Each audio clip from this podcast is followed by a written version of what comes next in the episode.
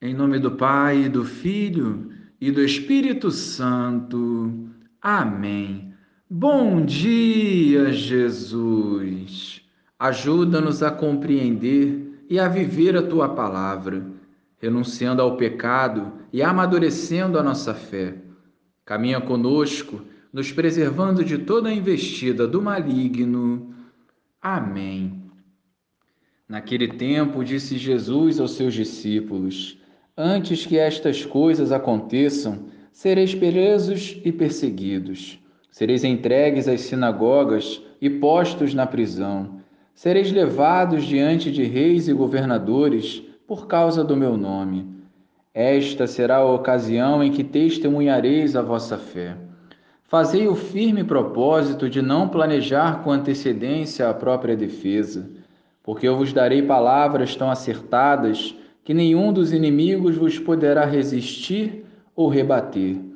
Sereis entregues até mesmo pelos próprios pais, irmãos, parentes e amigos, e eles matarão alguns de vós.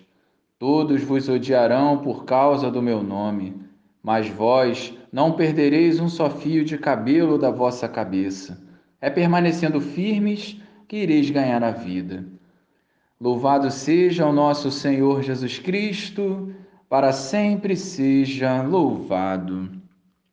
Diante da leitura da palavra de hoje, vemos as consequências do seguimento a Jesus: perseguição, injúrias e batalhas espirituais. Porém, duas coisas não podemos esquecer: o Senhor estará conosco e, se perseverarmos até o fim, adentraremos no reino dos céus.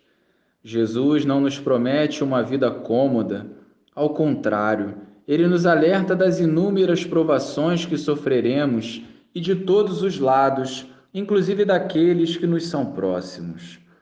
Quantas pessoas já não perderam a vida por não negar a fé e a Jesus? O martírio pode não atingir a todos, mas ser fiel a Deus é para todos.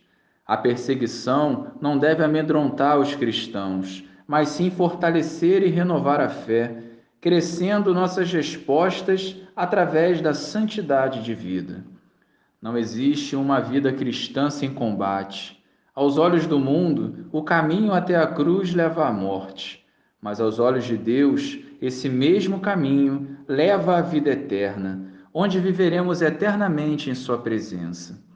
Vivamos essa verdade que agrada a Deus, nos purificando a cada dia e permitindo que o Espírito Santo nos conduza. Glória ao Pai, ao Filho e ao Espírito Santo, como era no princípio, agora e sempre. Amém.